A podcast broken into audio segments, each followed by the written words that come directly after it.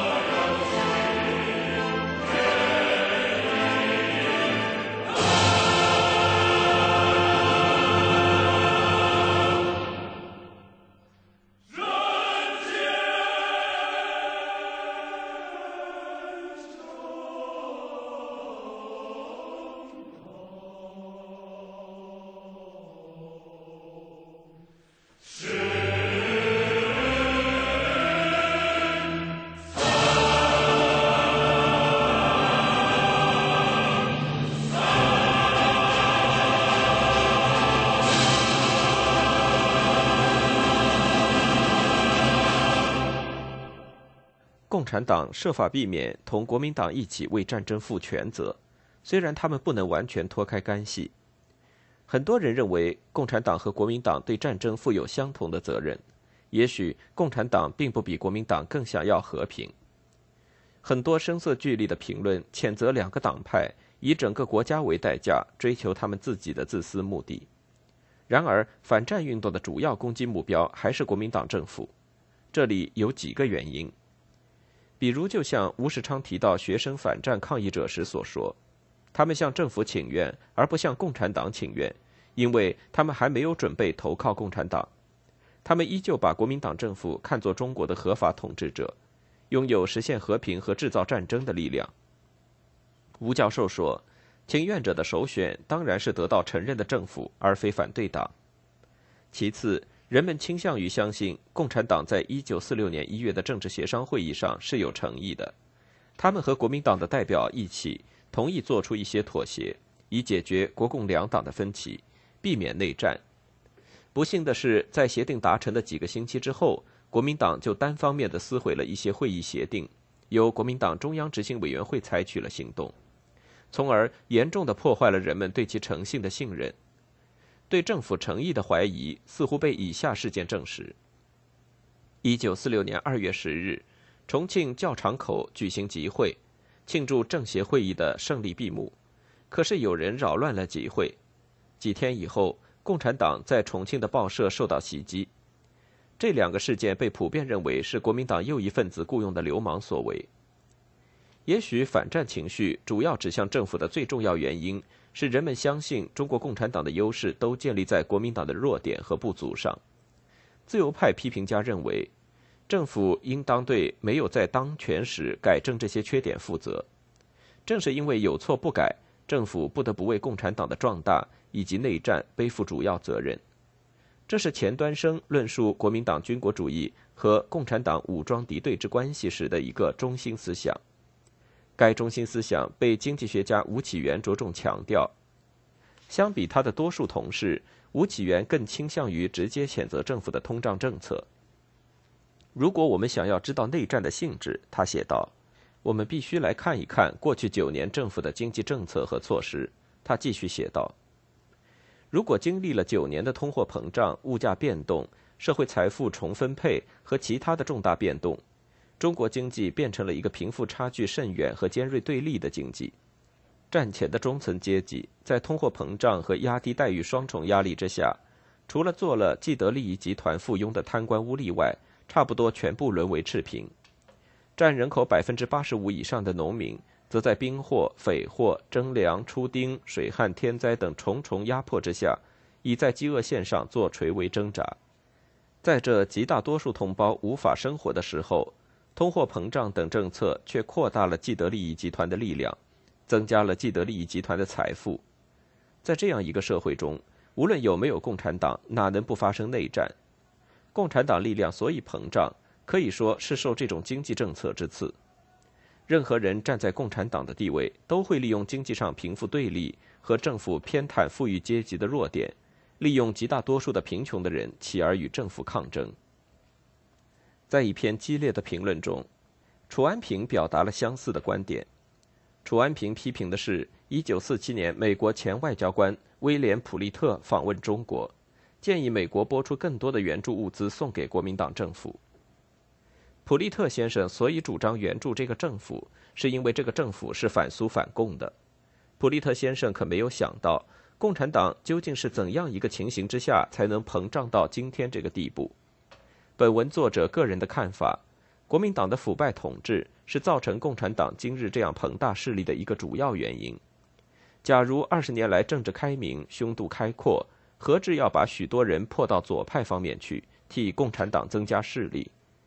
假如二十年的统治不是如此腐败无能，何至使许多人觉得前途茫茫、忠心彷徨，转而寄托其希望于共产党？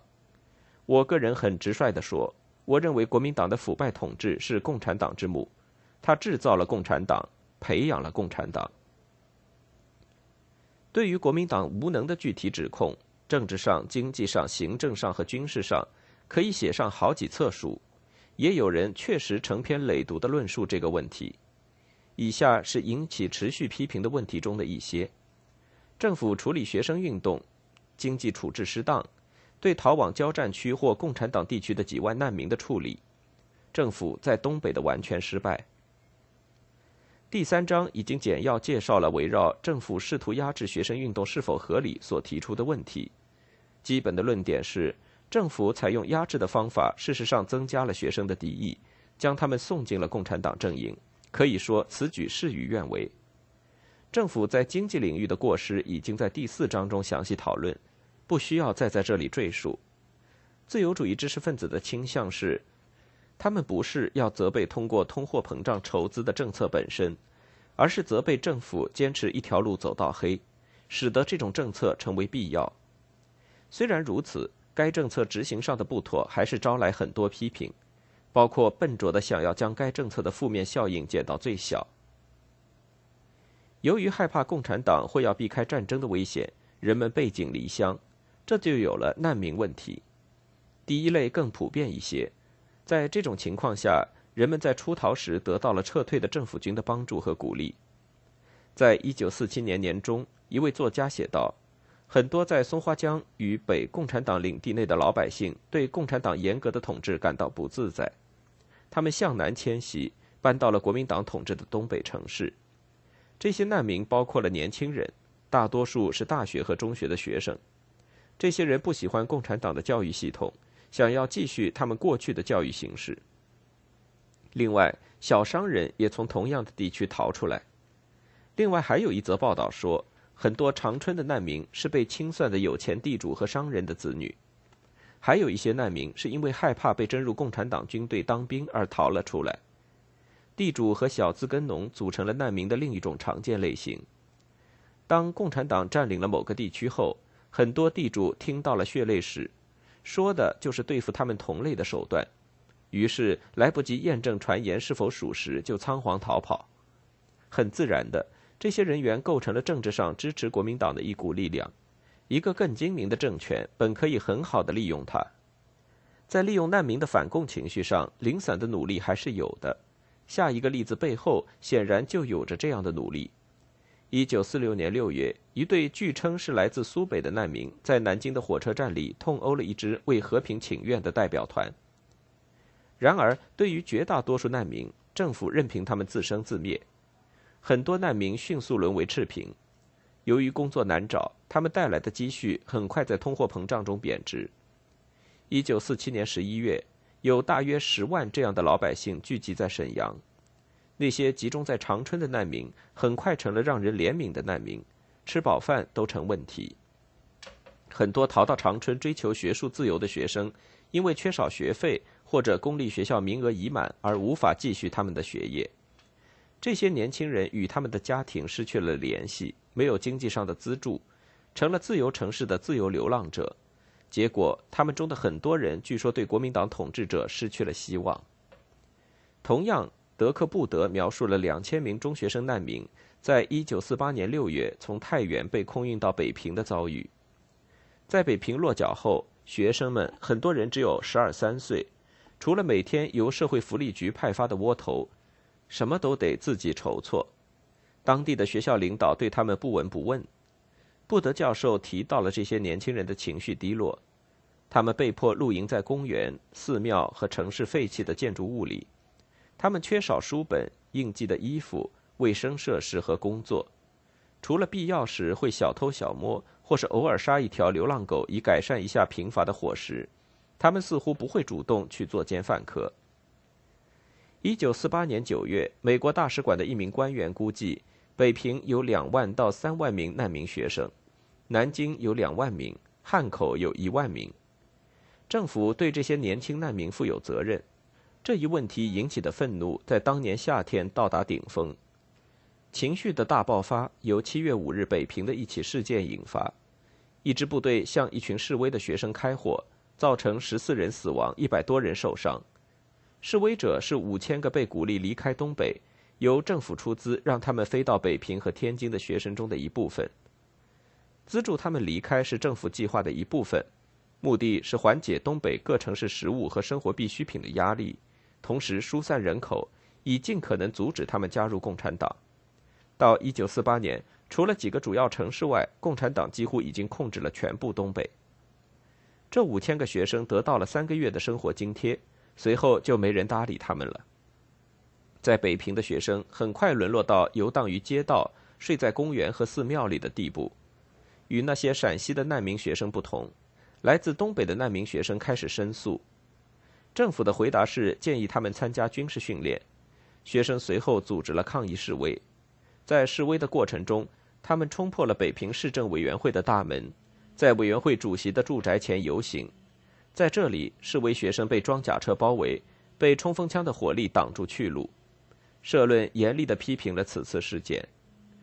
对这一事件的反应，与那些同情从苏北逃到南京、上海地区的自耕农哀叹他们不幸遭遇的评论相比，只有程度上的不同。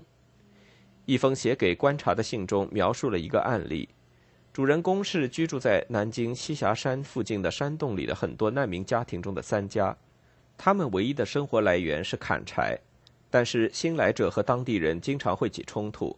后者认为山林是村子的财产。有一回，三个难民因为从村中土地拾柴火被村民痛殴，难民缺少仲裁所需的资金，所以案子被呈递到法院，但是地方法官拒绝审理该案件，因为没人出钱支付法庭费用。当这些谈判正在进行的时候，受伤人的家属要求能够继续待在监狱里，原因是他们没有生活来源。一位住在村子里的大学生出钱为受伤人支付了医疗费用，当地法官最终宽恕了他们，告诫他们对村里人客气一些，并承诺如果他们离开该区域，案子就能了结。三个难民家庭在这以后不久回到了属于共区的家乡。这封信尖锐地总结道：难民南下，希望得到保护，但是相反，他们被抛弃，被迫遭受苦楚。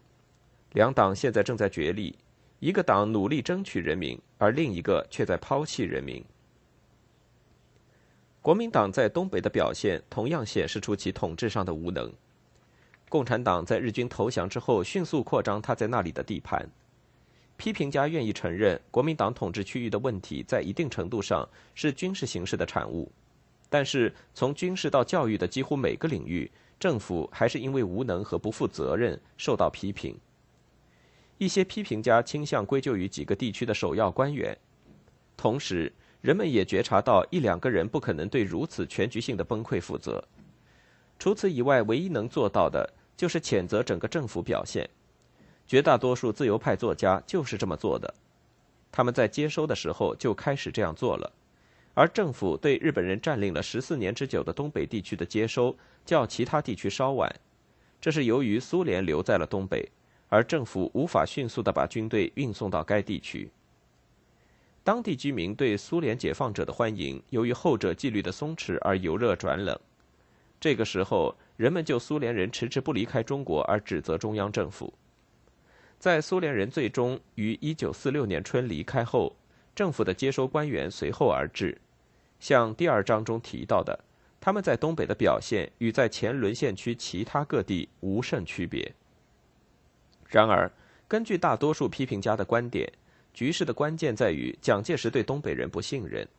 于是，中央政府采取了曾在云南实行过的办法，以维护对该地区严密的军事控制，目的是为了防止老帅张作霖家族控制的半自治的旧有权力基础再度抬头。被派来接收该地区的军队中，十支里有九支是由来自中国的其他地方的士兵组成的。政府没有采用日本占领前原来的划界方法，而是将原来的三个东北省份划为了九个行政区。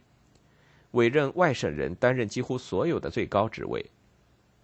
在当地入驻的国民党官员与地主和其他曾勾结日本人的汉奸结盟，他们是区域内唯一能被倚重的，既不忠诚于共产党，也不效忠当时仍有声望的少帅张学良的阶层。在云南，政府的努力至少获得了暂时性的成功；在东北，维护中央控制的策略显得很笨拙。在共产党积极的反对下，他还联合起了复兴的地方主义势力。政府的上述策略破产。二十世纪三十年代，日本早早占领了该地区，而中央政府一开始对日本的侵占持默认态度，当地人的地方主义情感因此得到加强。这种情感在西安事变中被激化。日本投降后，对蒋介石政府的支持在一开始似乎是真诚的。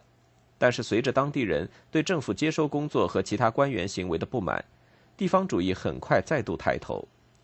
像苏联人一样，南方人很快因为待得太久而不受欢迎。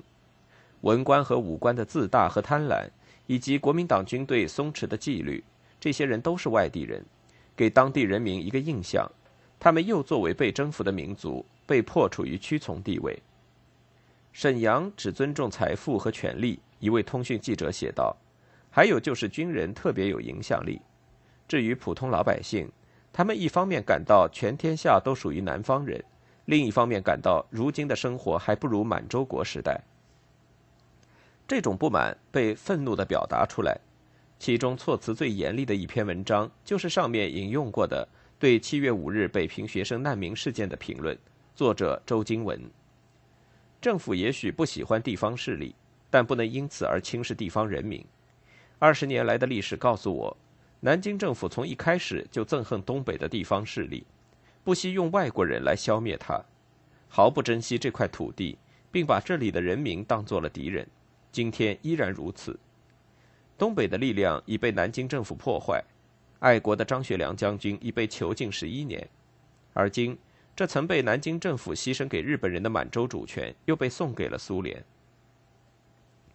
谈到政府任用外地的行政官员，一名作者指出，他不同意这是东北问题的起因。我的观点与当地的乡亲们不同，他写道：“中国人毕竟是中国人，一个好人不管他来自哪里都是好人。”不幸的是，这两点在政府那里都落了空。东北问题的前世今生都与张学良这个人物有关。少帅是一九三六年十二月在西安扣留蒋介石的关键人物。扣留蒋的原因是他不情愿抗日，蒋屈从了少帅和他的军队提出的要求，但是在事变后不久，马上将他软禁。一九四七年初，张学良被送到台湾，处于更严密的紧闭之下，而当初人们普遍认为他将在第二次世界大战之后被释放。张的继续被禁闭，在东北激起了广泛的愤恨，这在政治上不能说没有一定意义。一九四八年三月，一份报道声称，中央政府领袖在战后东北有两件事情出现重大失策。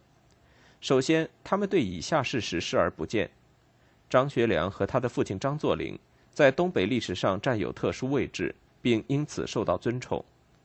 第二，他们低估了共产党在该地区十四年的地下运动所积累起来的实力。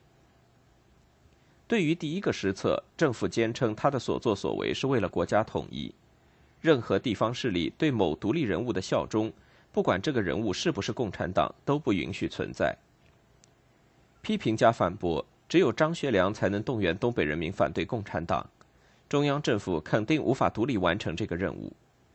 政府军依旧纪律不佳、装备不良，无力对抗受地方势力支持、正在迅速成长的共产党军队，既不被当地人民信任，也不信任他们。对于第二个失策，政府遭到批评，是因为他完全信任了日本和傀儡满洲国政府的保证，即他们已经歼灭了东北所有的共产党武装。这些武装在日本占领时期受到严酷的镇压，但是有几千人据说存活下来，使他们的组织得以保全。他们因而能够最大程度地利用以下机会：有好几个月，苏联军队占领着东北大城市和交通干线，但农村兵力空虚。甚至在杜聿明将军和中国军队接管东北的时候，他们依然错误地以为当地共产党基地已被扫平。除了这两个失策，可能还要加上第三个：政府过高估计了自己的实力。因此，政府没有采取一般的结交一方打击一方的战略，而是同时对付地方主义和共产主义，因此反让他们两者结了盟。东北碰巧成为共产党获胜策略中重要的一环。上面的例子再清楚没有的说明，政府刻意对大众要求置之不理，结果吃足了苦头。这还只是国民党自由派批评家所描述的东北崩溃的其中一个要素。他们批评军事当局错误的排兵布阵和对只言片语的情报听风就是雨。他们批评军队在几个重要据点已经不再具备任何战略价值时还要守卫他们，使得兵力变得分散并被共军包围。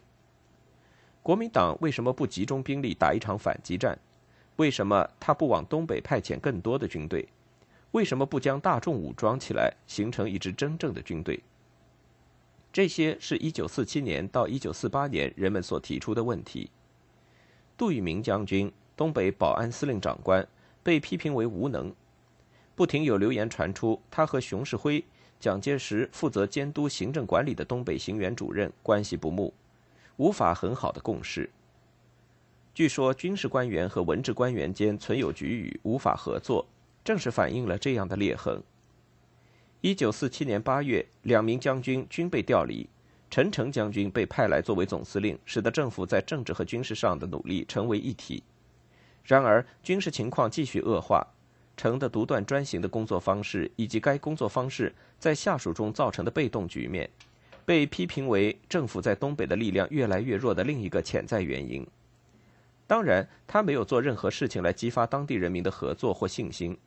还有，虽然据说他自己很廉洁，他手下的官员和人员的腐败行为继续有增无减。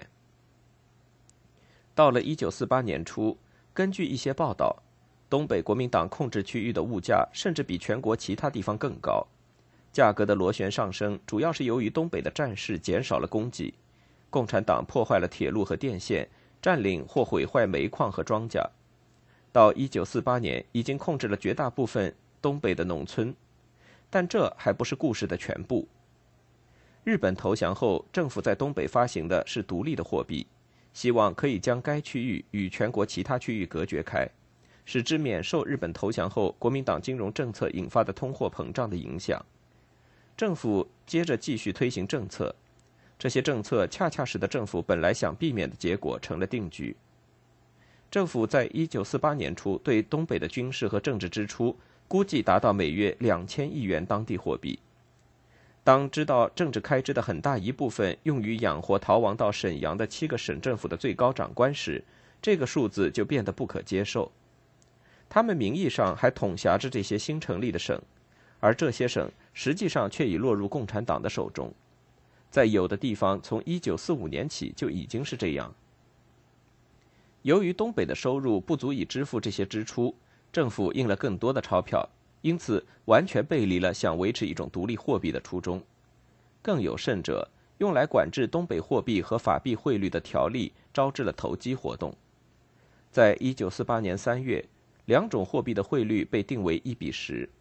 而之前在实际操作中，汇率在一比十一点五到一比六之间波动。这种波动加上法币可以在东北自由流通，而东北货币不允许在国家其他地方流通的规定，为那些想借此套利的人提供了诱人的、不容错过的赚取利益的机会。这些人主要是有闲钱也有空余时间的政府官员，以及其他一些有钱人。东北和国家其他地区之间的黄金和货币交易量极大，使得法币自身的价格受到影响。政府曾一度谴责共产党在东北投机性的购入黄金，使得黄金价格上升。但是如果共产党真的从事这种经济战争，他们绝不是唯一的。批评家指出，只要国民党自己的官员还在稳坐江山的继续投机，共产党就不是中央政府在东北需要担心的唯一敌人。经济是如此不稳定，前几天为了阻止投机，东北货币和法币的汇率还定在一比十。几天后，黑市汇率报价为一比七，黄金和白银的价格几乎翻倍，消费者价格指数也同样攀高。在三月一日到三月十九日间，黄豆、高粱、大米和面粉的价格涨了一倍不止。正当这场特殊的危机发生之时，仿佛火上浇油，沈阳的中央银行宣布再次发行东北货币，钞票的面值为前所未有的十万元、五十万元和一百万元。一位作家总结道：“中央政府一直在说他想在东北保护我们，但是我们想知道他们是否有决心和愿望这样做。”